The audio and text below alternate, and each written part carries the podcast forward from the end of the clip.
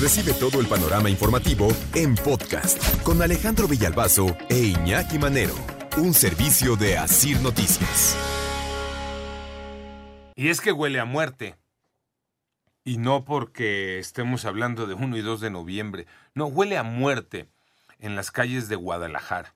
Y no porque estemos hablando de violencia como en eh, las últimas semanas desafortunadamente estuvimos compartiendo que si la balacera en el centro comercial, que si el ataque en las calles, en un restaurante, no. Huele a muerte porque no se supera la crisis de cuerpos apilados en el forense. Y digo, no se supera la crisis porque se acuerdan que este tema lo platicamos ya hace años.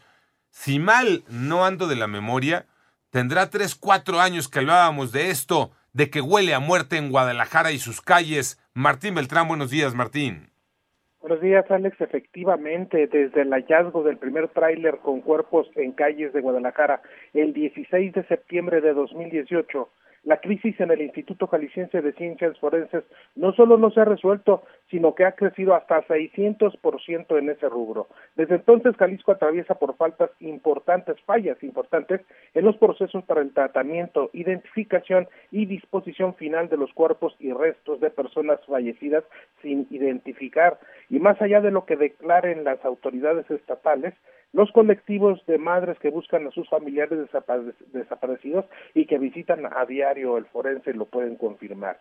Además de ser el estado con más desaparecidos, Jalisco ocupa el cuarto lugar nacional en rezago en materia de identificación humana, con 5.738 cadáveres en esta situación en los últimos cuatro años. La falta de información sobre incineraciones y el destino de cientos de cuerpos y fragmentos humanos no es clara. En el CEMEFO solo hay 505 espacios y siempre permanecen ocupados. Escuchemos al director general de Seguridad en Jalisco, Ricardo Sánchez. Nuestra capacidad es de 505 espacios. Esta cifra varía mucho porque también lo que hemos visto es que se contabilizan nada más los ingresos, pero rara vez hablamos de los egresos.